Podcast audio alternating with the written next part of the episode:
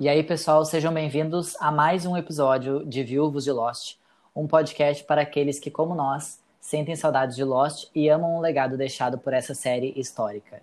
E sim, nós gostamos do final. Eu sou o Gustavo. E eu sou o Otávio.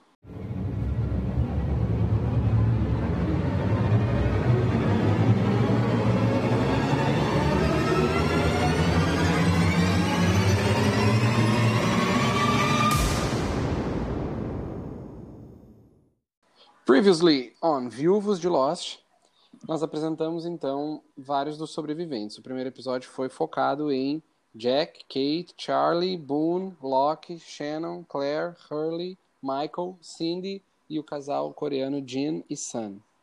Outro ponto para a gente retomar do episódio passado é Locke com um sorriso de laranja, que foi nos apresentado por um ouvinte, sim, temos ouvintes, que é uma referência ao filme O Poderoso Chefão. Muito bem, agora então nós vamos falar sobre o episódio 2, que é o piloto parte 2. Ele foi exibido originalmente em 29 de setembro de 2004. E já vamos começar falando como é que ele começa, porque ele começa imediatamente como o piloto parte 1 termina.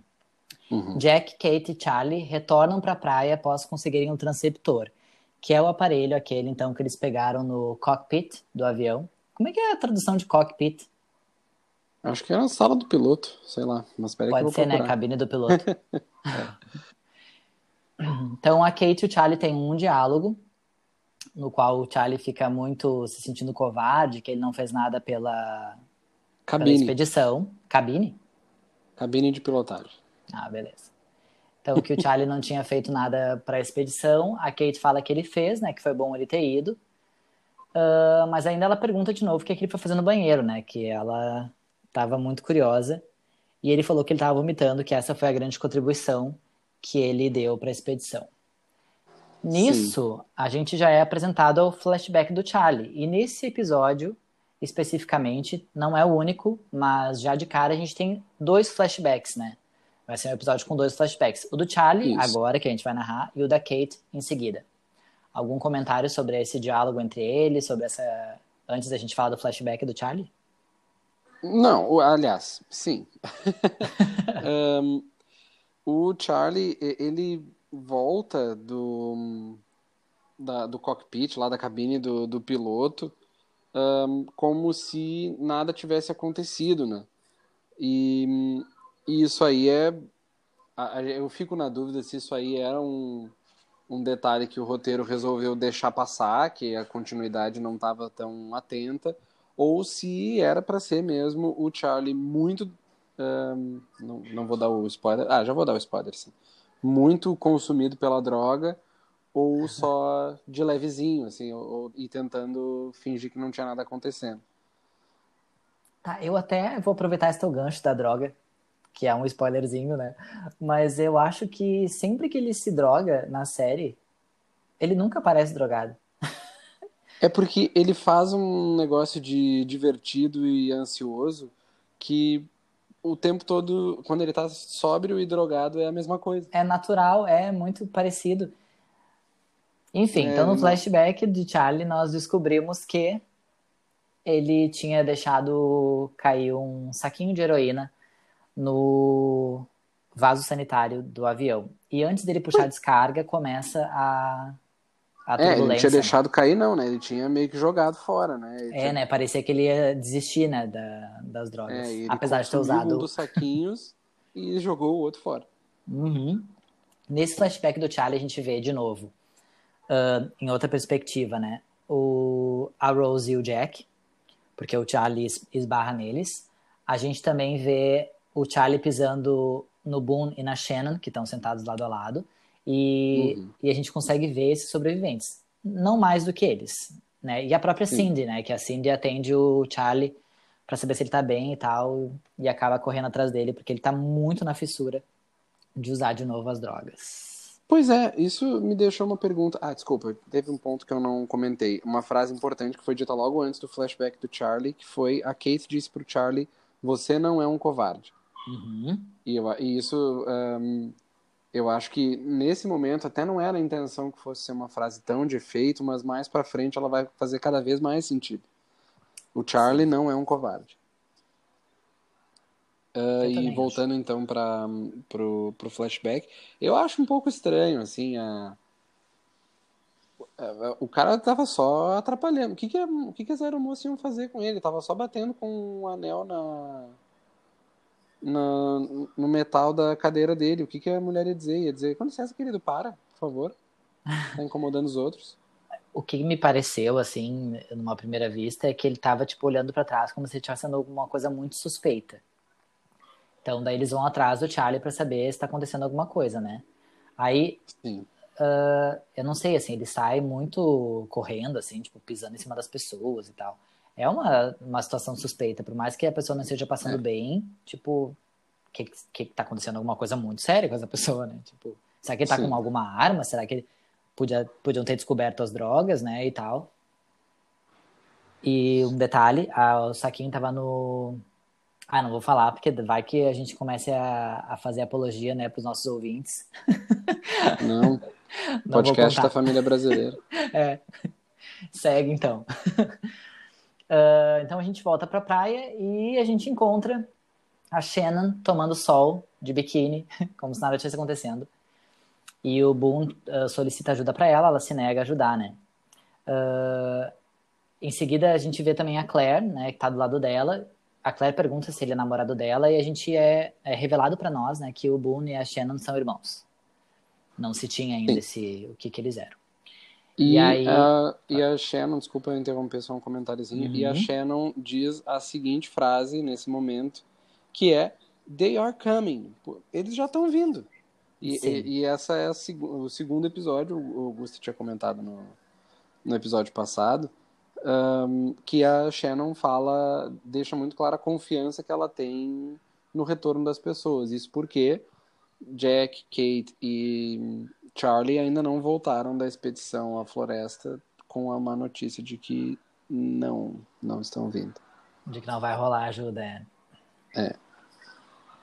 Porque também retomando, né, o, o transceptor não estava funcionando, né? De algum jeito uhum. a ida deles até o a cabine do piloto foi mais ou menos em vão, né? A gente vai chegar lá, mas até então não, é, não tinha só como não foi em vão ajuda. por causa do transceptor. É. Então elas têm um breve diálogo, né? As duas loiras sobre o bebê da, da Claire e tal. A Shannon pergunta se ele é menino ou menina, a Claire disse que não sabia e que além disso ela não estava sentindo o bebê mexendo na barriga dela desde o dia anterior. Sim, mas ela não estava muito preocupada, né? Ela parecia mais parecia meio, meio tranquila, assim, tipo, é, tô, não, não tô desesperada, mas não, ele tá meio quieto desde então. Sim. É. Eu estaria desesperado. Sei, eu também. Então a gente vai agora pro Jean e pra Sun, uh, que o Otávio mencionou eles no primeiro episódio de relance, assim, porque a gente tem um vislumbre deles só no primeiro episódio. E agora a gente começa a ter um pouquinho mais de como é que é a dinâmica deles enquanto casal. Então o Jim tá pescando os frutos do mar, assim, com a mão, bem oriental, uhum. assim, sei lá. E chega o Michael perguntando pra Sam se ela tinha visto o Walt. A Sam responde em coreano, né? E, tipo, ninguém vai se entender naquele momento. O, o Michael sai. E Não, enquanto calma, antes do Michael sair, é, é, fala, lá, fala. Até vou te deixar falar. Antes, uh, o, o Sam, ele vê o Jean. que a... O Jean, o Sam... Ah, meu Deus, isso, isso, eu isso escrevi, me perseguiu. Eu escrevi Jan e Sin no roteiro o tempo todo. ah, e o Jean, ele vê que a Sam tá conversando com o Michael e ele imediatamente começa a dizer algumas coisas em voz alta para ela, não... Uh, num, num volume que claramente não é só porque ela está longe para ouvir, ele está gritando com ela. Uh, ele, claro, a gente não entende o que, o que ele diz e, no, e não tem tradução simultânea no, no Amazon Prime, mas eu imagino que ele esteja, estivesse gritando com ela. E ela ouve o grito dele e ela botou o último botão de cima da blusa dela. Ela tinha tirado um botão um botãozinho. Não é assim um botão que fica no meio, é um botão que fica no pescoço. Ela tirou Sim, eles estavam na botão. praia, né? E eles estavam na praia. Frio não era. Exato. Frio não era, é verdade. E aí ele disse pra ela, ele provavelmente disse pra ela fechar, muito provavelmente não com as palavras mais delicadas, mas ela olha pra ele com uma cara de serva e Sim. fecha. E o cara, e o Michael, e acho importante, já que a gente tá falando sobre uma série sem mostrar imagens nenhuma, imagens nenhuma, tá certo isso? Tá, certíssimo. Beleza. Sem mostrar nenhum tipo de imagem. O, o Michael é um, um americano negro. E a Sun e o Jin, tem que pensar para não trocar de novo, são coreanos típicos. Coreanos com Da fenótipo oriental. É, da gema, exatamente. Então, nesse momento, a cara que o Michael faz é a de: Ah, entendi. Eu sou diferente de vocês, eu vou sair. tá? Eu não quero criar confusão, eu tô indo embora. Sim. Sim, é típico em briga de marido e mulher. Ele não vai meter a colher É, de nenhum isso. jeito, né? E, e ninguém ia se entender de qualquer jeito, né? Eles não estavam falando nem a mesma língua. Sim. Então, nisso, o Michael sai, né? Até então, ele tinha visto essa cena mesmo, eu que me equivoquei. Obrigado, Otávio. Aí, então, depois a gente também já é levado para dentro da floresta. Dentro da floresta, tô sendo meio exagerado, né? Um pouco mais fora da praia. Isso. então tá o Walt, o filho do Michael, procurando um cachorro. Ele tá com uma guia de cachorro procurando um cachorro chamado Vincent. Sim. E nisso, nesse trajeto que ele faz procurando o Vincent, ele encontra algemas no chão. Um, um comentáriozinho sobre essa cena é que era para se criar, era para se criar, não, eh, se cria e se destrói nessa, nessa transição curta, assim, em 30 segundos, uma tensão, né? Então, a gente vê o Walt no, no primeiro episódio. Vê, né? Ele aparece no primeiro episódio, não tô maluco. Sim, não aparece. Ah, tá. E no começo do segundo episódio, na, na primeira metade do segundo episódio, o Michael está procurando pelo Walt. E aí tu pensa, meu Deus, sumiu a criança. Cadê a criança? Jesus Cristo. na cena seguinte, começa com o guri caminhando em segurança. De boa. Mas, mas fiquem atentos a essa dinâmica de aonde está o Walt. Sim. Bem lembrado. Então, pegou as algemas e a gente é levado de novo pra praia. Nisso, o Jack, a Kate e o Charlie estão retornando ah, lá daquela treta toda. E o Said e o Sawyer, o Said até então não tem nome. E o Sawyer estão brigando de soco na- e uma galera assistindo, assim, né? É um E- espetáculo, né? É um espetáculo, ninguém faz nada. Então o Jack acaba apartando a briga e fica muito claro aqui que uma das razões ah, da briga ter começado foi porque o Sawyer tinha chamado o Said de terrorista em algum momento, né? E a gente tem que deixar assim bem hoje em dia talvez parece que não parece que não faz sentido mais assim. Parece que faz tempo demais a gente falar sobre essa questão americana versus os muçulmanos assim. Ah, mas isso era muito recente, eram três anos depois do 11 de setembro, né? De 2001. Então, estava muito aflorado ainda, né? Avião, americanos e muçulmanos coexistindo era impossível, né? Bah, Nesse período ainda. era tenso. E é, então é bem brabo, né? Então, essa foi a Inclusive- razão. Inclusive, eu acho que se explica também porque o Said se revolta, né? Porque eh, ele está lá, ele começa essa briga com o Sawyer, em princípio, para defender a sua honra. Não, não sou um Sim. terrorista, eu sou um iraquiano, é iraquiano, né? Iraquiano. Uhum. Esse episódio passado eu chamei de israelense. Ele é um iraquiano ah, que pode que é leal ao seu país, mas ele não é um desonrado. Inclusive, ah, acho que já posso deixar isso avisado. Em, eu não me lembro de momento nenhum na série na religião do Said interferir em qualquer coisa. Não, Então, não me lembro também. então é mais uma briga para defender a honra, né? Mais o, o Said dizendo assim: vem aqui dizer na minha cara que tu acha que eu sou um terrorista. E o Sawyer vai lá e vai, né? Sim. Sim, ambos, ah, talvez o Said menos, mas o Sawyer é super impulsivo, né? Aquela coisa sempre muito impulsiva, assim, e tal. E querendo fazer as coisas na base do soco. Enfim. E aí, então. Uh, ah, e nisso agora, com essas apartagens da, da, da briga aí, o Sawyer uh, chama o Hurley de Lardo. E isso é, a gente tem que marcar. Sim, tem é uma o, lista de apelidos que o Sawyer vai dar para todo mundo. é o primeiro Esse de eu acho todos. que é o primeiro. É o Uhum. primeiro de todos. O que, que é Lardo? Fui procurar, né? Achei que era um personagem, alguma coisa, porque ele chama, ele faz muita referência a personagens norte- norte-americanos. Ah, mas nesse caso é uma camada de gordura por baixo da pele de porco, assim. Então, é tipo um bacon, assim. A gente também no Brasil fala lardo, é, essa parte. Sério? Aham, pesquisei assim, em várias línguas o nome era Lardo, assim, tipo, o mesmo nome. Achei que era um personagem, uma figura, mas não, é, é literalmente gordura, né?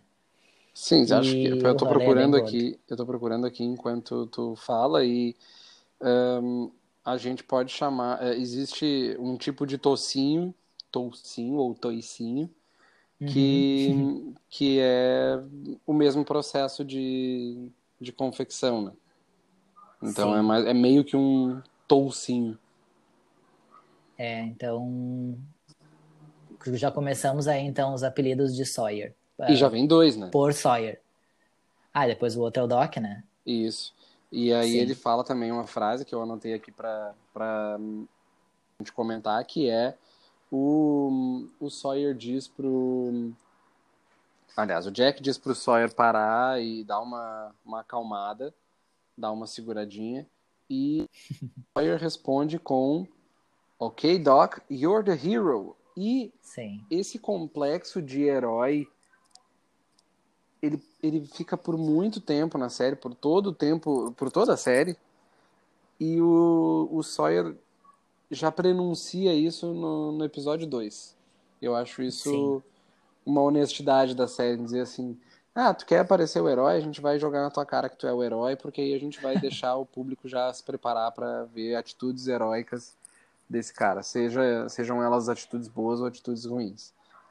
sim. E eu até retomo uma coisa que eu acho que eu falei ah, entre nós, offline, mas o Jack tem esse ímpeto, né, de sempre querer ajudar os outros, né? Ele tem esse ímpeto que em muitas ocasiões não me, pare... não me parece, eu posso estar falando uma, uma baita besteira, mas tipo assim, me- não me parece que ele tá fazendo porque ele quer. Em muitas situações parece que ele tá fazendo porque ele é obrigado, inclusive por esse estigma de herói. Uhum. Porque ele é médico, porque ele é o herói, porque todo mundo eh, pede pra ele alguma coisa. Então, tipo assim, ele tem que estar a serviço. Ele não pode estar abatido, ele não pode estar mal. E eu acho isso também super humano, não é nem só uma. Não, não é uma crítica solta. Eu acho isso super humano, né? Quando te colocam num lugar tipo esse, o Sawyer só falou isso, né? Tipo, você é o herói. Uhum. Isso é muito marcante, né? Tipo assim, a pessoa fica com aquele estigma, querendo ou não, ela já tá. E ele falou aquilo na frente de toda aquela galera que tava assistindo a briga anterior. Então, quer dizer, não foram só entre os dois, né? Não foi um diálogo ah, privado nem nada, foi, foi ali, né? Pra todo mundo ouvir. Isso. Então, fica o estigma, né? Ah, e outra E isso coisa vai ser importante. permeado por muito tempo, né? Tipo assim, por- acho que até o fim da série. Talvez ele fique com esse estigma de herói pra sempre. Isso, mas e o que eu acho é, legal de ressaltar dessa frase é que o Sawyer não tá fazendo um elogio. Isso não, é Não. um, um- não é e não é nem um, uma, um comentário acrítico é- assim. Isso é um, Sim. um- uma crítica. Não, então tá, tu Sim. é o metido heróizinho, tu é o bonzinho, tu é o mocinho da história. Então eu vou, eu vou eu tenho que te obedecer, né? Então tá, isso que eu vou fazer. É irônico, é sarcástico, é agressivo. E isso caracteriza muito o Said durante. O Said, o Sawyer durante essa primeira temporada. Sim. Bom, então a Kate ah, acaba anunciando que eles conseguiram o transceptor. Ah, a gente traduziu como transceptor, tá, pessoal que tá nos ouvindo? Sim. porque transmissor não é, quer dizer, é, mas ele também recebe. Então, ele tem que enviar e receber sinais. Então, traduzimos para transceptor. Isso. Nem sei se a palavra existe. É, Mas- eles chamam de transceiver, a gente vai chamar de transceptor. Isso, exatamente. E aí a Kate fala então que o, o transceptor tá com um problema, né? Não, não tá estragado, se alguém poderia ajudar. E o Said então se oferece para consertar o transceptor porque ele sabia mexer com isso. O que uh, deixa o ele... Sawyer muito brabo, né? Assim, de novo vão confiar no, no muçulmano terrorista, né? Sim. E daí ele vai então lá para um cantinho da praia lá começar a consertar o transceptor e o Hurley uh, começa falando mal do Sawyer para ele, né, pro Said. E se apresentam daí pela primeira vez, então eles falam seus nomes, né, Said e Hurley. E aí o Hurley pergunta pro Said, né, se se ele eu não sei se ele chega a perguntar, eu tô inventando agora. eu ia inventar. Mas ele chega. Nessa apresentação, o Said acaba contando que lutou na Guerra do Golfo. Uhum. E o Hurley todo animado fala: Bah, tive um cara, um conhecido meu que também, também lutou na Guerra do Golfo e tal. E o Said conta que ele foi da Guarda Republicana Iraquiana, né? Então isso é bem. Isso. Não é mentira, isso aconteceu mesmo. Sim. Então tem esse maravilhoso encontro, porque o Hurley ele é muito querido, né? Assim, é inegável e não é um spoiler contar que o Hurley é a pessoa mais carismática da série, do início Sem ao dúvida. fim, não te, é inegável. E então ele é sempre muito simpático, ele tem uma risada muito legal, assim, eu adoro quando ele chega nas cenas, porque ele ameniza muita coisa. E aí então Sim. tá uma treta, ele chega lá e dá uma amenizada. A gente vai ter mais uma uma cena com ele daqui a pouco que é maravilhosa. Sim. Então, daí a... vemos a Kate tomando banho no mar. Eu fico pensando, só um parênteses bem rápido, como é tomar banho, banho mesmo, porque tomar um banho de mar é uma coisa, mas tomar banho para tipo lavar o cabelo, a roupa no mar, deve ficar tudo a roupa dura, sei lá. Sim, cheio de areia, né, sal. É, e eles tomam banho como se tivesse saído realmente de um chuveiro, assim, coisa mais cabelo maravilhoso, sei lá. Então, a Kate é encontrada pela Sam, né? E a Kate tá tomando banho de calcinha sutiã, assim, na... que é uma coisa que a Sam jamais faria, e isso é bem importante, essa... a Sam vê isso, né?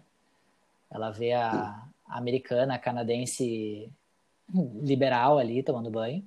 E ela fala alguma coisa em coreano com a Kate, apontando para a praia, assim, para o outro lado da praia. E a Kate meio que dá para entender que ela, né, ah, estamos te chamando lá, algo assim. Mas, como o Otávio disse, né, não tem a, a legenda e é proposital. Nunca tinha é. legenda dos coreanos quando era alguma coisa que era pra gente não entender. Porque Sim. quando tiver o, o flashback dos, da, da Sun e do Jin, eu já ia falar do, do, do Sun e da Jin, ou a do Jan e da Sin, uh, vai ter, obviamente, os, as legendas, né? Mas Sim. nessas situações nunca tem. E aí então a Kate vai lá, onde a Sam tinha apontado, e encontra o Said na praia, né, que era para eles acharem um ponto alto para o transceptor funcionar, porque ali embaixo não ia pegar sinal de jeito nenhum. E ele Sim. aponta assim naquele para aquela montanha que não só o como interessa, né? Tipo assim, é o pico que interessa, não. então, é, fica aquela cena de 30 segundos eles olhando assim, tipo, a estrada da uhum, serra, subindo a ruim. Serra do Mar. tipo assim, uma super montanha que eles têm que subir para pegar o sinal do transceptor. Sim. Mais alguma coisa sobre isso até agora? Um, só, é, eu não sei se, se ficou claro, né? O, se cria ali um, um constrangimento leve entre o Said e o Hurley, porque o Hurley entende, isso eu acho que se, que é subentendido para americanos, mas talvez para quem assiste a série daqui do Brasil não fique claro. O, os Estados Unidos e o Iraque estavam em lados opostos na Guerra do Golfo. Né? Então, Sim. Quando o, o Said fala que ele lutou na Guarda Republicana do Iraque na Guerra do Golfo, o Hurley fica naquele dilema de eu não quero ser hostil com essa pessoa, porque ele não quer ser hostil com ninguém, mas ele mas ele fica constrangido de pensar assim, ah, nós lutamos em lados diferentes, né? Tá, então tá. Sim. Ok, agora nós estamos juntos, não me mata, por favor. Mas, assim, né, como ele mesmo tinha já percebido, né, o Said, de qualquer forma, estava demonstrando uma certa... Abertura, né? Abertura, é, tipo assim, ele estava confiável, né? Sim. Mas, enfim, né, vai que né? Vai que não fosse mesmo, ele estava conhecendo a pessoa naquele dia, ou no máximo no dia anterior, né? Sim, é, é, deixa eu te perguntar uma coisa que eu acho que a gente talvez tenha deixado passar. O, os, os três que voltaram da expedição à floresta, lá, o cockpit, uhum. eles avisam os outros de que o, o, avião, o, o resgate não tá vindo, né? Não com essas palavras, né? Eles Sim, falam mas... que eles conseguiram um transceptor e que tá quebrado e que vão precisar de ajuda. Só. Mas eles não, não contam a nada. história do piloto, que o piloto disse que eles sumiram do, do mapa. É, eu ia chegar depois ali, mas eu acho que já dá pra falar. Eles off camera, off camera eles falam. Porque o Boone pergunta: "Ah, foi isso que aconteceu com o piloto?" Só que na série, na, no episódio não aparece. Eles não comentam sobre isso, que o piloto foi morto, eles não falam. Até quando Sim. perguntam se tinha alguém vivo, ele já fala que já tava todo mundo morto. Tipo assim, já tipo, encontraram é. todo mundo do, da frente do avião morto. E o, é import... acho que não sei se é importante, mas eu acho interessante salientar que a parte da frente do avião seria a primeira classe, né? Pelo menos no Oceanic Airlines. Sim. Então, o pessoal da primeira classe, em geral, morreu quase todo mundo. Uh, se não todo mundo, eu acho. E é, o meio acho... do avião, que é onde eles, os sobreviventes estavam, não era primeira classe, era, era normal, era econômica. Sim. E, mas não, eles não falam sobre o piloto, sobre o que aconteceu, nada. É off-camera. Mas depois o Boone acaba perguntando como se já soubesse. Então talvez na, no grupo ali eles falem, mas é off-camera, não aparece nada disso. Tranquilo. Tá, então a Kate encontra o Said e tal, e vai lá conversar com o Jack, falando né, que encontraram o. É possível que consigam um sinal, que o Said falou que tá com pouca bateria, mas que consigam o sinal subir na montanha. Nisso, o Jack está cuidando de um homem com um estilhaço na costela, assim, na, na barriga. E a Kate pergunta para ele, né, se ele estava bem, se ele ia ficar bem e tal. É nessa hora que o Jack pergunta se ela conhece ele? Não. Por, porque não a primeira vez que ela faz uma pergunta sobre ele, não sei se é nesse episódio ou no anterior, ele fala, tu conhece, tu conhece ele? E ela fala, ah, a gente estava sentado perto. Uh, pode ter é sido no primeiro, episódio, pode ter sido no primeiro, é. mas acho que a, a, conversa é basicamente a mesma, né? Tipo assim, ela pergunta se ele tá bem, se ele vai ficar bem, né? Como é que tá e tal. A única é, a diferença única do. Muda... Isso, é, acho que tu vai dizer o que eu ia dizer, que é que o, o, o Jack toma uma outra decisão sabendo que o resgate não tá tão perto quanto Sim. poderia.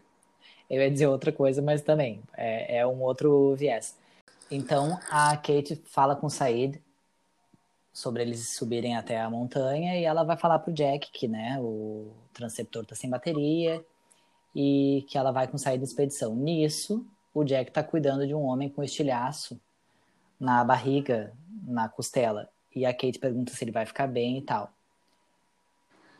Esse cara é o mesmo cara que no primeiro episódio a Kate perguntou se ele ia ficar bem e o Jack disse é, o importante é não tirar isso daqui, é, esse estilhaço da, do, do, peito dele, e deixar para quando os, os, paramédicos chegarem.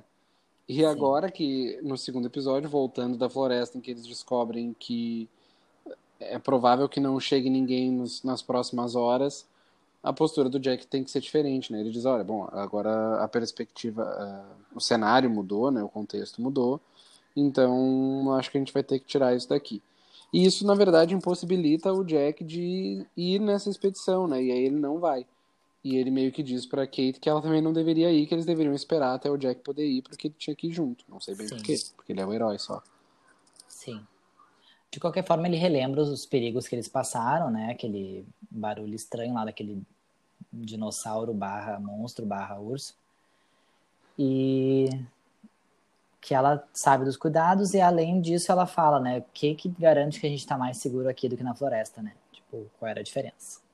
Que é um baita argumento, né? Um baita argumento. Então ele decide ficar ali cuidando desse cara do estilhaço, que nós vamos chamá-lo assim por enquanto, e ela vai com o Said. A gente é levado de novo pro Jin e pra Sam, né? Pro casal coreano.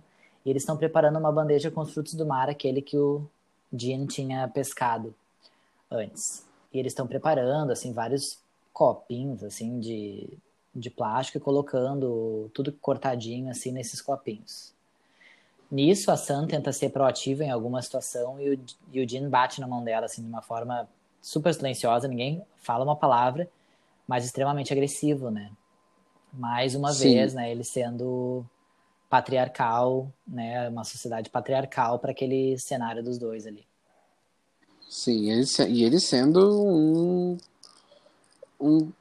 Ele não só sendo um péssimo marido, como ele fazendo um mau exemplo para relações marido e mulher no, no Oriente, né? Porque é, pensando pelo contexto, né? Uma série americana em 2004 e, ele, e a série retrata um casal coreano em que a mulher é absurdamente submissa ao homem.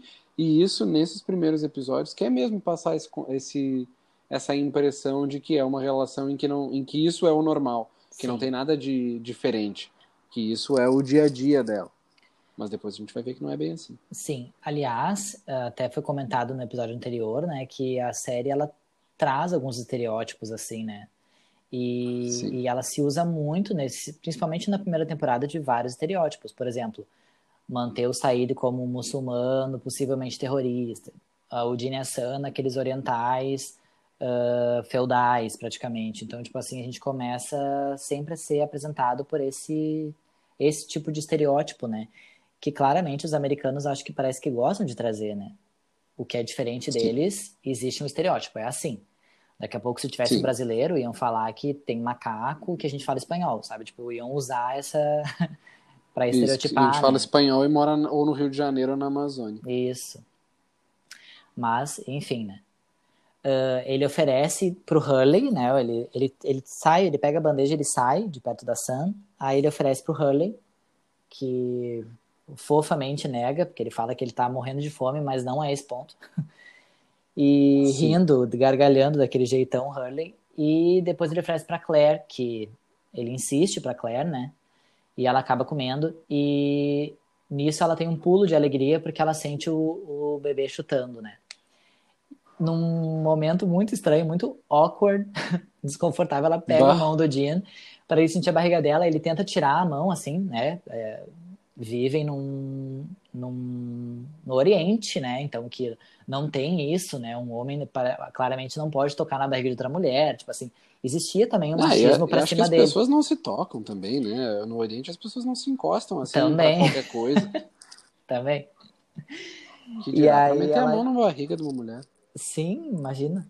Ainda mais no caso dela que não tinha um marido, enfim, né? Tipo assim, a gente pode pegar vários novos estereótipos, né, hum. para criar em cima do que já tinha sido mostrado.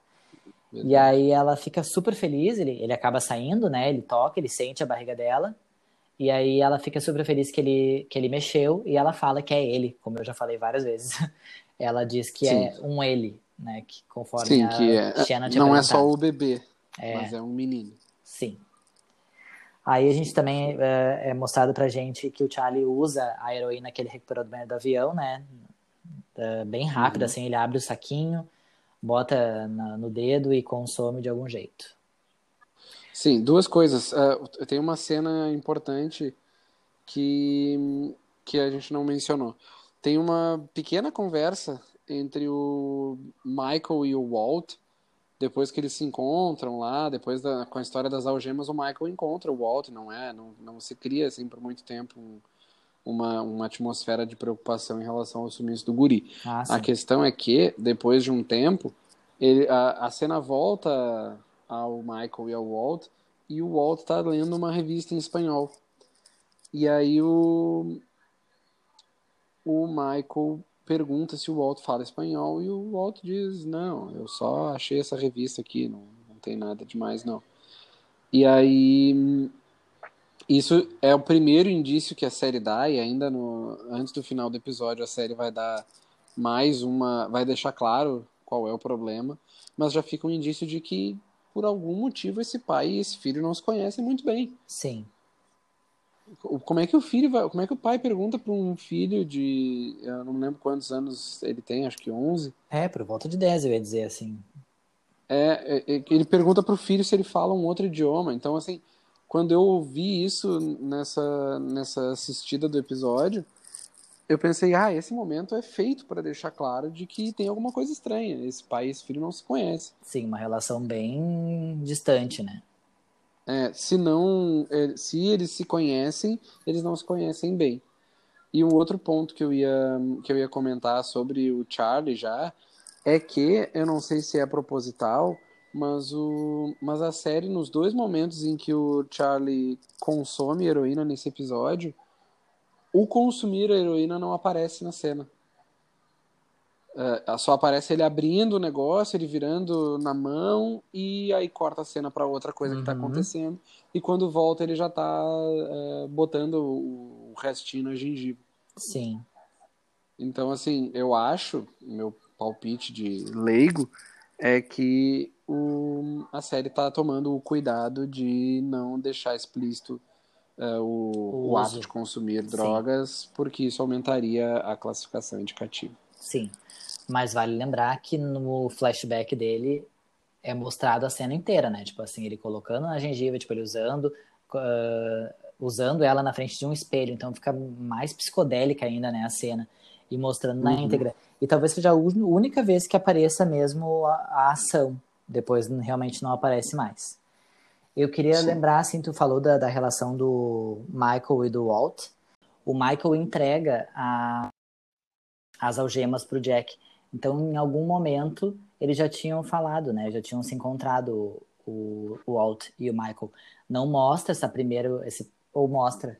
Acho que logo que o Michael, que o, que o Walt encontra as algemas, o Michael chega, né? Sim, sim, chega e diz uh, onde é que tu tá, não sei o que, eu, eu, te disse pra ficar na praia, e ele disse, ah, eu tô perto Isso. da praia. Tava, Tava procurando Vincent, e aí o Michael mete um fica perto de mim, e aí nas, na conversa essa do falar espanhol, o, o Michael comenta, isso a gente tinha esquecido, né? Comenta que qualquer coisa, quando eles voltarem para os Estados Unidos, ele vai comprar outro cachorro. Sim.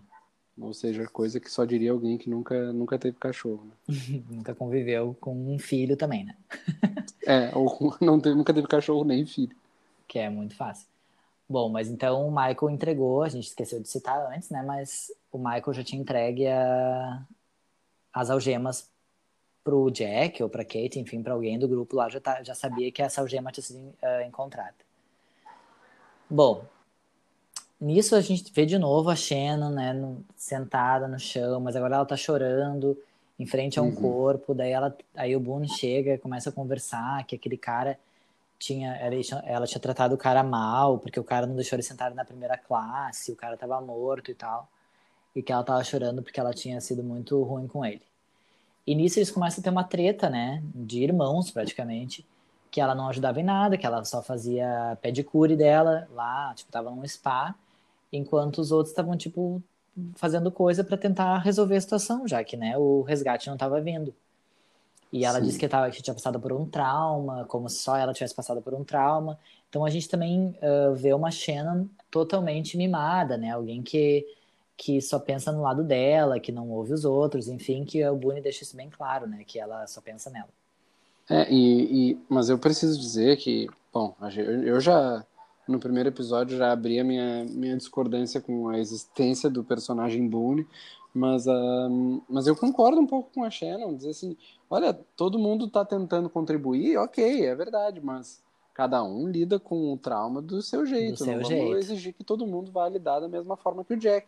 Uhum. Ninguém ia se aguentar se tivessem vários Jacks. Tudo bem, é verdade, o Bono tem razão de dizer que a Shannon não ajudou em nada.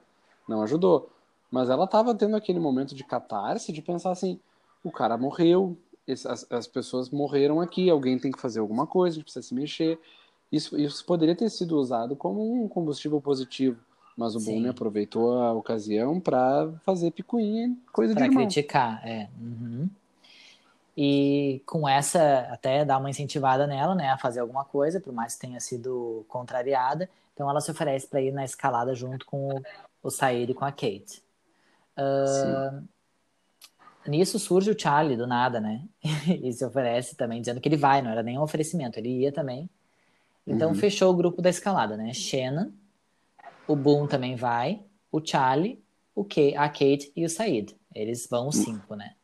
Não, tem uh, mais um. Sim, que vai chegar agora, né? tinha se ah, fechado, bom, é, fechou o pacote, mas daí é mostrado o Sawyer lendo uma carta, com uma cara bem de bravo, assim, e nisso ele acaba se juntando ao grupo da escalada.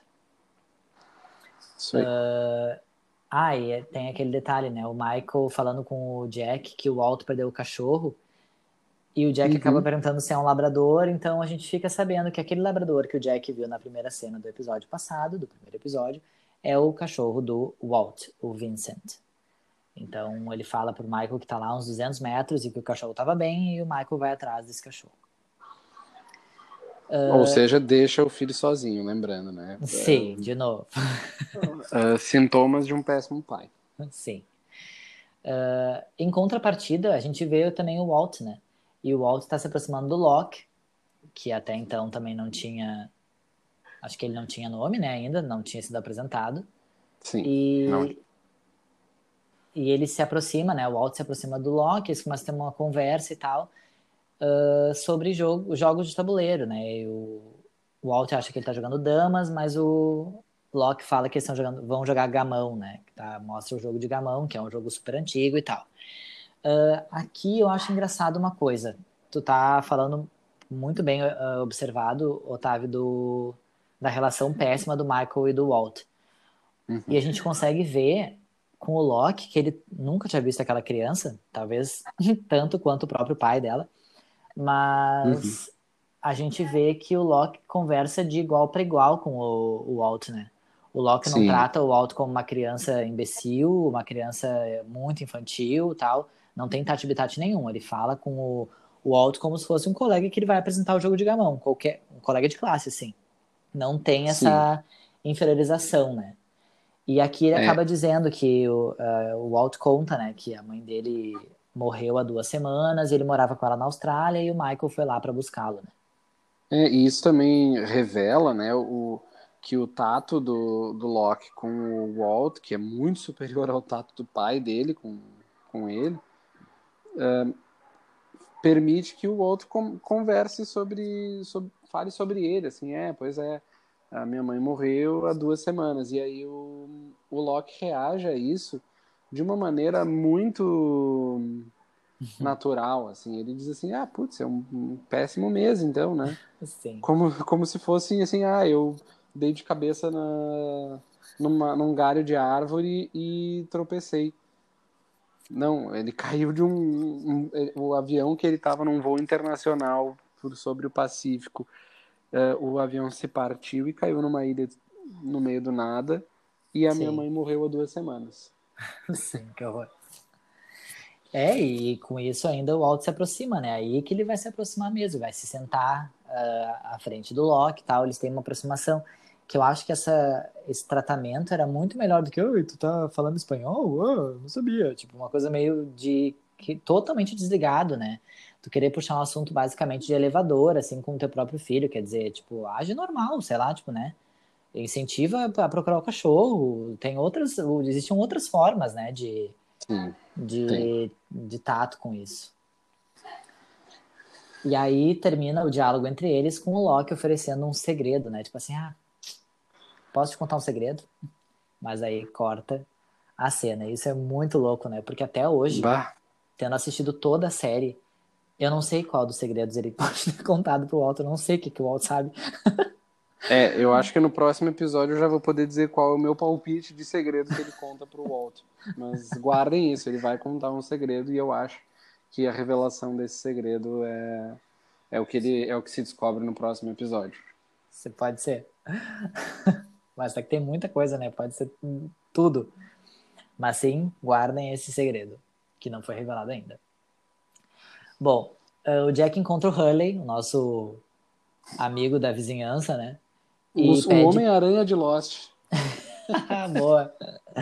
E pede para que ele procure nas bagagens uh, medicamentos, especialmente os antibióticos, né? Terminado em cilina e. Um, em cilina e. Cina e cilina, é isso? Micina, micina. Micina e cilina, é. Sim. Então, o, o Hurley procura e tal, e ele acaba ajudando o Jack a estabilizar o cara lá com um estilhaço na barriga. E essa cena, por mais gore que ela seja, assim, uh, ela tem aquela amenização do Hurley, né? O Hurley, então, ele grita com o cara pra saber que o cara tá apagado, tipo, ele dá, dá um berro, assim, tipo, muito fofo. Dude! Aquele dude dele que é sempre falado. E uh, quando o Jack tira o estilhaço, né? Arranca, puxa o estilhaço da, da barriga do cara, o Hurley não consegue ver sangue, daí ele começa a passar mal e desmaia. Coisa mais querida. Isso é um contraponto muito muito cômico, né, uh, da história que o Jack passa com a Kate no primeiro episódio e com o que ele passa com o Said, porque com a Kate ela diz assim, ah, não, não me dou bem, não vou, eu, eu vou, capaz de eu vomitar, capaz de eu fugir. e o Jack diz, não, não, vai dar tudo certo, vem cá, não sei o que, e ela consegue. No segundo episódio ele tenta fazer, ele usa a mesma estratégia com o Hurley. Ele diz, Sim. não, não, tu vai dar tudo certo, me ajuda aqui, não sei o que. E o Hurley diz duas vezes as mesmas palavras. Eu não, não, não gosto de sangue. E o Jack passa por cima, passa o carro por cima, assim, ah, é, tá, vem cá, preciso de ajuda. E aí o Jack desmaia, e o Jack, e o Jack não, o Hurley desmaia, e ele desmaia de um jeito muito engraçado, ele só cai pra frente, cai mas ele cima. continua ajoelhado. E ele fica, e, e pelo que parece na cena, ele cai em cima do braço do, do, do personagem sem nome, futuramente apresentado. Então, Sim, com a cabeça ele- na areia, tipo assim, né? é, Só a cabeça na areia. com a cara na areia. Cara né? na areia. Sim. Sim. Pobrezinho. O Jack ah, bufa, né? Tipo assim, como é que é a palavra quando ele Ele suspira? malediz? Não, ele, ele fica bravo, assim, ele. Ele ele pragueja. fica muito bravo. Ele pragueja isso, ele pragueja quando o Hurley desmaia, mas é muito engraçado. Sério, eu não sei como é que eles aguentavam não rir do Hurley, porque ele é muito engraçado. Sim, fofo. Ah, bom, então ele acaba tirando o estilhaço da barriga do cara, né? Mas é uma cena muito diferente daquela do, do cortezinho que tem que costurar. Tipo assim, é muito gore, é muito É. sangue, é, muito pano ensanguentado, é muito, é muito diferente. Eu tô com o Hurley. Sim, é, eu acho. Eu tô sempre com os traumatizados, né? Eu, eu tava com a Shannon quando ela tava berrando no primeiro episódio, agora eu tô com o Sim. Hurley que tá desmaiando. Eu também, eu, eu acho que eu tô junto também com esses aí. Ah, antes da gente passar pra próxima cena, uma dica que a gente perdeu. O, o Jack, ele fala pra Kate, quando, ela, quando ele concorda que eles saiam nessa escalada, ele só dá um conselho. Se tu ouvir aquele barulho de novo, corre, foge, desaparece dali. Tá, beleza, pode seguir. Ah, eu adoro esses diálogos, é mais um diálogo, diálogo clichê, né? Tipo, if you hear something, run. que tem aquele espaço de tempo entre a, É, run a e pausa, a frase. a, a pausa dramática. Claro que é isso que tu vai dizer. Sim. Sei lá, vai Só dizer que o mais incrível- Me liga. Não, twitta sobre isso. Não, É. cara, pode.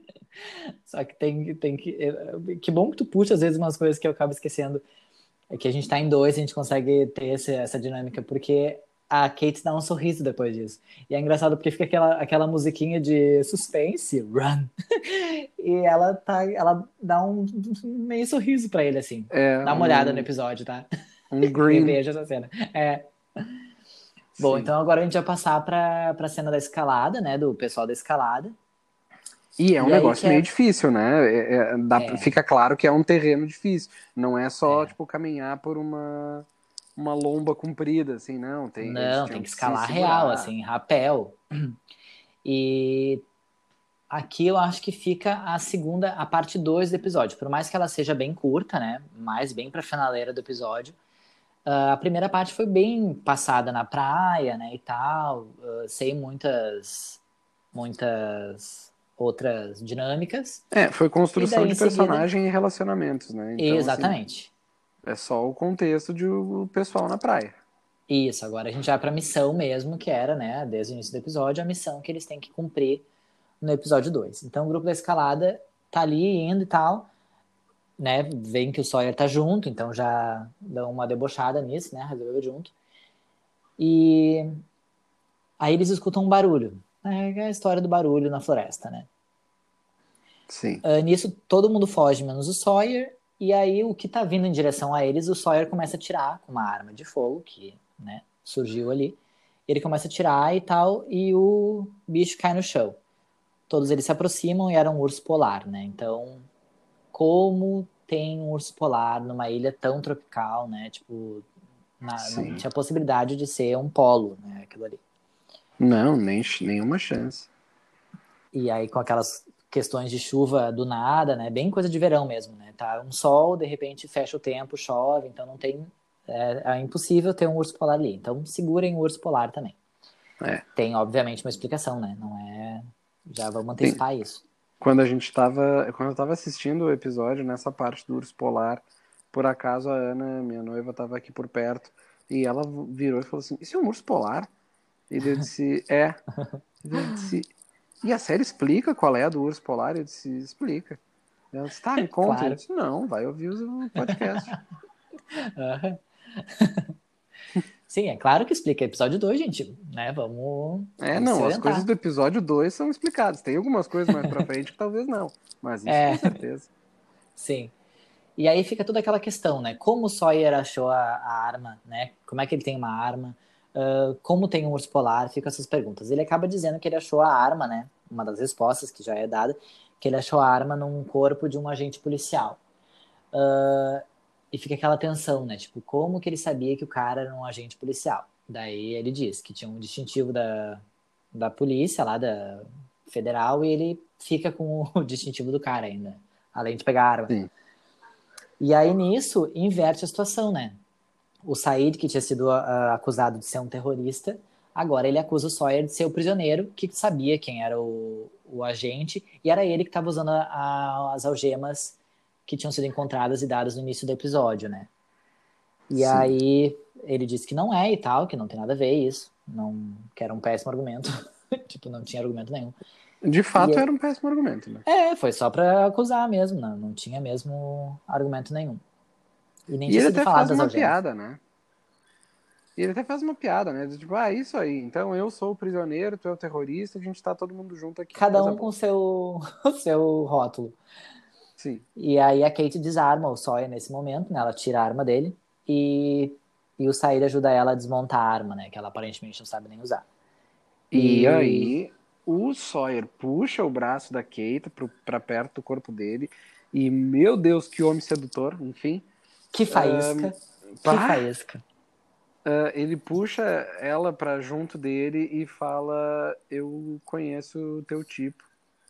Eu já estive com meninas do teu tipo. E a Kate responde: Não, não exatamente do meu tipo. Sim. E Então, com essa frase a gente é levado ao flashback da Kate dentro do avião, né? Então, que faz tudo muito sentido, né? Ah, ela é oferecida pela. Ela é oferecida nada, né? A aeromoça chega e pergunta pra ela se ela quer mais suco e tal. E ela fala que não, e ela pergunta pro cara do lado da Kate se ele quer alguma coisa, ele fala que ele quer o quê? Ele, ele diz que ele quer café? eu acho que ele fala que ele quer café ou... e ela pede um suco de laranja, né? Eu não me lembro o que, que ele Ela fala. disse que não queria mais, né? Tipo assim, até então ela não, ela não aceitou e o cara pediu café. Não aceitou da aeromoça, né? E aí eles conversam ali e tal, num clima meio tenso. E aí ele pergunta, "Tu não quer mais suco? E ela tinha um copinho na frente dela com suco, e quando ela pega, a gente descobre que ela usava as algemas encontradas. E ele, isso é muito. Fala. e ele que, que é o policial, é o corpo que está no estilhaçado na praia. com o estilhaço na praia, é. Então, isso é, é, é muito interessante, assim, né? Porque notas de produção, né? No primeiro episódio, a gente falou que a Evangeline Lilly chegou atrasada para as filmagens e ainda lendo depois de ter gravado o episódio anterior, eu vi que ela chegou um dia depois das filmagens terem começado. Então, ela, aquela cena dela aparecendo com o Jack mexendo nos punhos era tipo bem ali, vai, tipo assim, empurraram ela. ela tinha recém chegado Sim. do voo e empurraram ela para gravar. Então, realmente, talvez ela nem soubesse o que, que era aquilo. Então, ela me- mexe nos teus punhos e vai. Então, ela ficou mexendo nos Uhum. punhos, então era a referência, né? Às algemas que ela estava usando. Ah, e isso é. A gente começa a criar muitas, muitos estereótipos de novo, né? Tipo assim, ah, agora então a Kate é uma prisioneira. Que, quem é essa mulher, né? Tipo, eu, pelo menos, né? Fiquei pensando, que que essa. Ela é uma louca. Ela tá, parece tão boazinha, tão legal, tão heroína, mas ela é uma, uma prisioneira. O que que tá acontecendo? E Em isso era confiar. 2000, Ah, isso era 2004, ou seja, quatro anos antes da reviravolta de Flora e Donatella. Então a gente já tava pensando assim, meu Deus, essa mulher ela parece ser uma mocinha e ela é a mãe de todas as bandidas. Sim. Essa é a impressão que passa. E ela. Ai, e ao, adorei a referência. e ao mesmo tempo. Bom, não, isso já é sobre o próximo episódio. Uma, E? uma coisa que eu queria. que eu queria mencionar é que. ahn, lá na cena do Walter, eu ta- me empolguei com o episódio e, e parei de olhar minhas anotações.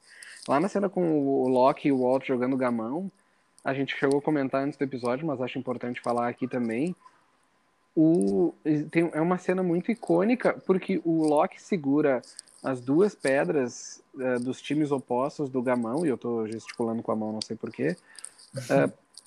e segura uma pedra branca e uma pedra preta e diz: Isso aqui representa o jogo eh, mais antigo de todos, que é os, a- as peças pretas contra as brancas, o bem contra o mal, não sei o quê. E isso é referenciado até a última temporada. Sim. Não o jogo, não o jogo em si do gamão, né? Mas a, essa, essa dinâmica, né? Essas Uhum. oposições, dicotomias. Sim. E, e eu até vou dizer, é, o- que bom que tu usou a palavra dicotomia agora, que era isso que eu ia dizer.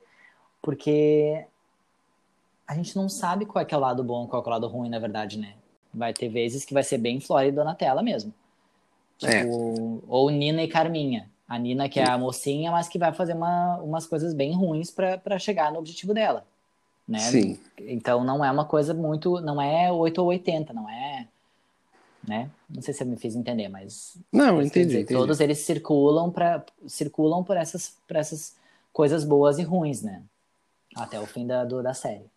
Sim, e voltando então para Kate, ela ah, acaba o, o flashback em que ela está sendo revelada como a, a prisioneira e fica e, e o corte de cena deixa muito claro que o policial que está acompanhando a Kate é o homem com o estilhaço, como a gente tinha falado antes, porque Sim.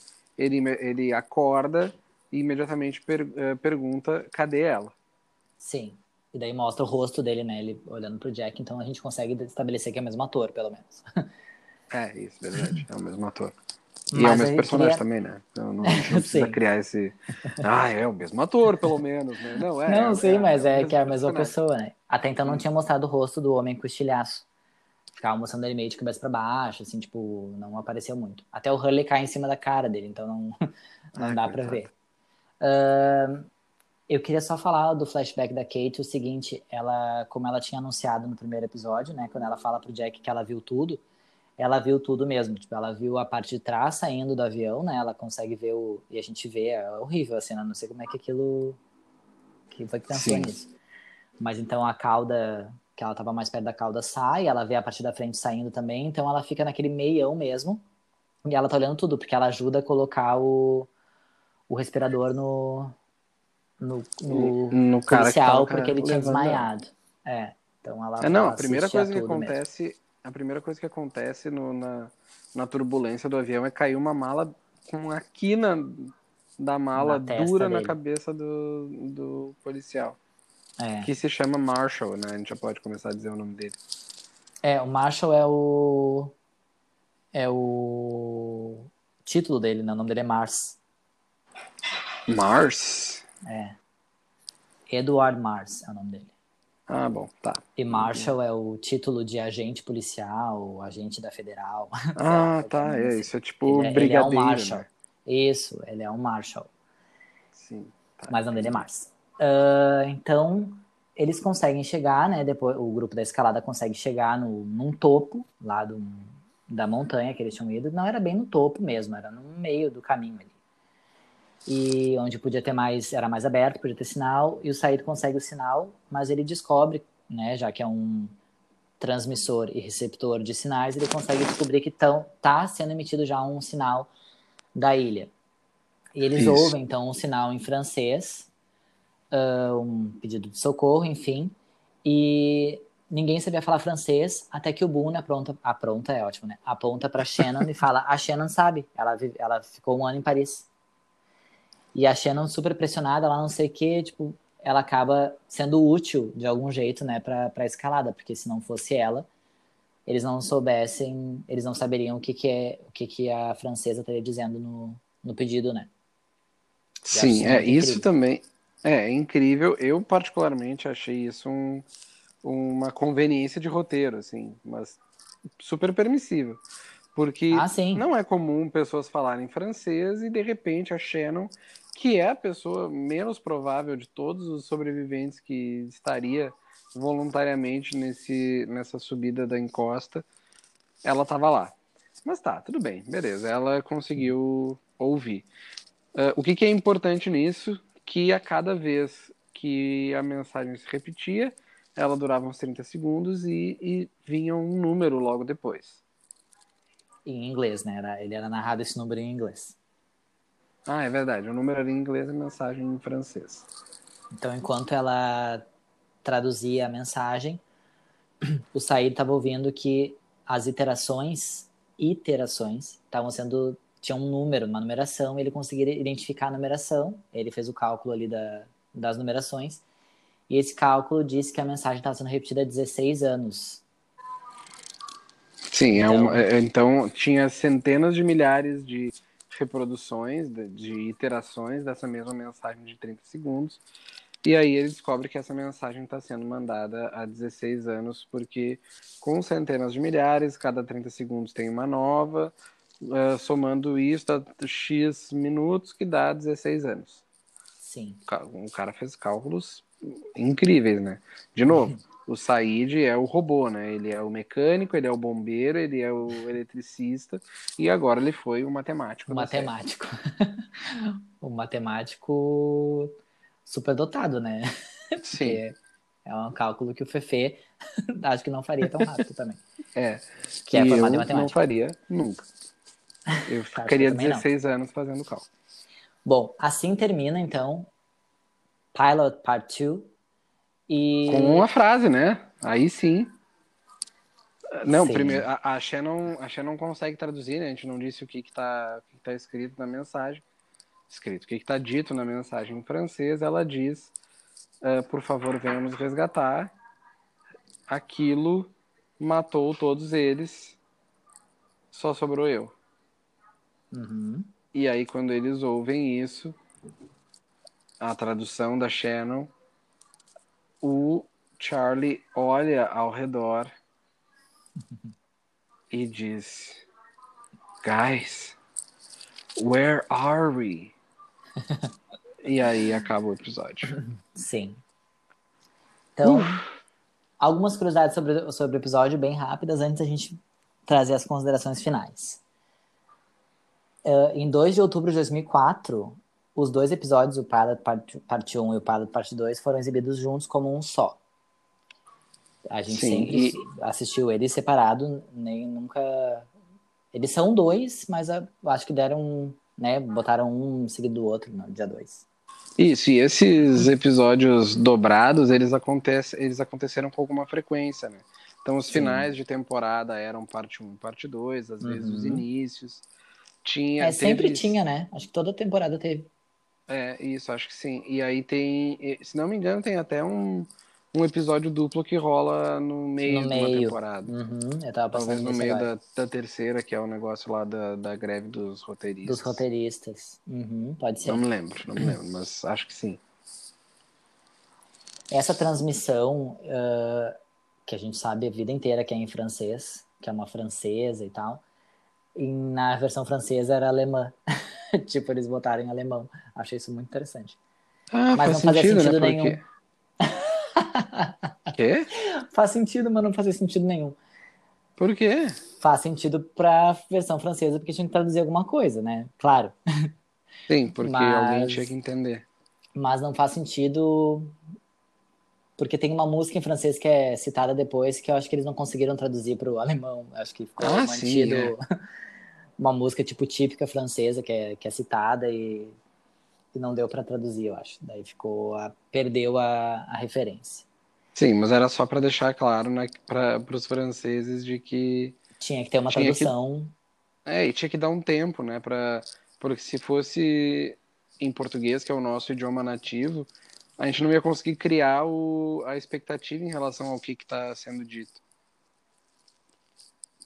Tu disse se fosse dublada?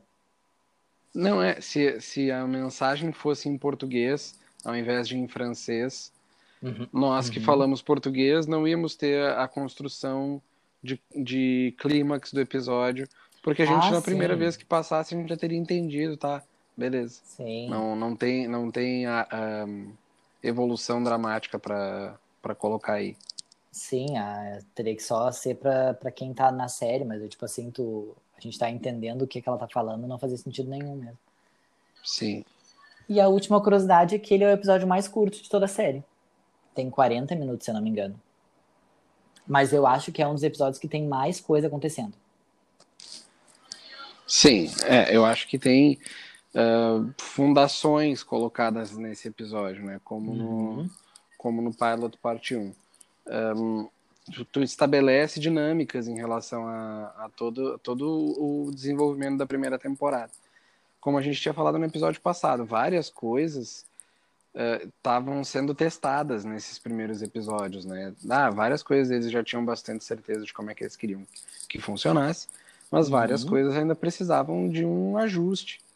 Então, a, a, relação da Claire, a grávida, com todo o resto, ainda era uma coisa bem incógnita, né? Então, nessa, nessa, nesse segundo episódio, ela que vai ter, vai desempenhar papel importante até o fim da série, ela ela tá só. Ela cria o primeiro laço dela no primeiro episódio com o Hurley e o, e o segundo laço dela no segundo episódio. Depois ainda vai ter outros laços mais desenvolvidos.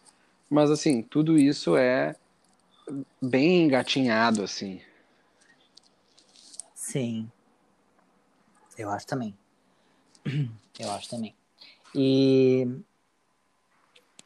e é isso. Eu acho que eu não tenho mais o que colocar sobre o episódio. A gente tem muito que tratar ainda em cima dele, porque estamos aí sendo o segundo, né? Tem muito ainda Sim. que ser descoberto.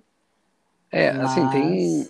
É, eu gosto, eu gosto muito desse começo da série, porque já tendo visto toda a série, eu posso dizer tranquilamente que, por enquanto, tudo que foi criado tem uma explicação Sim.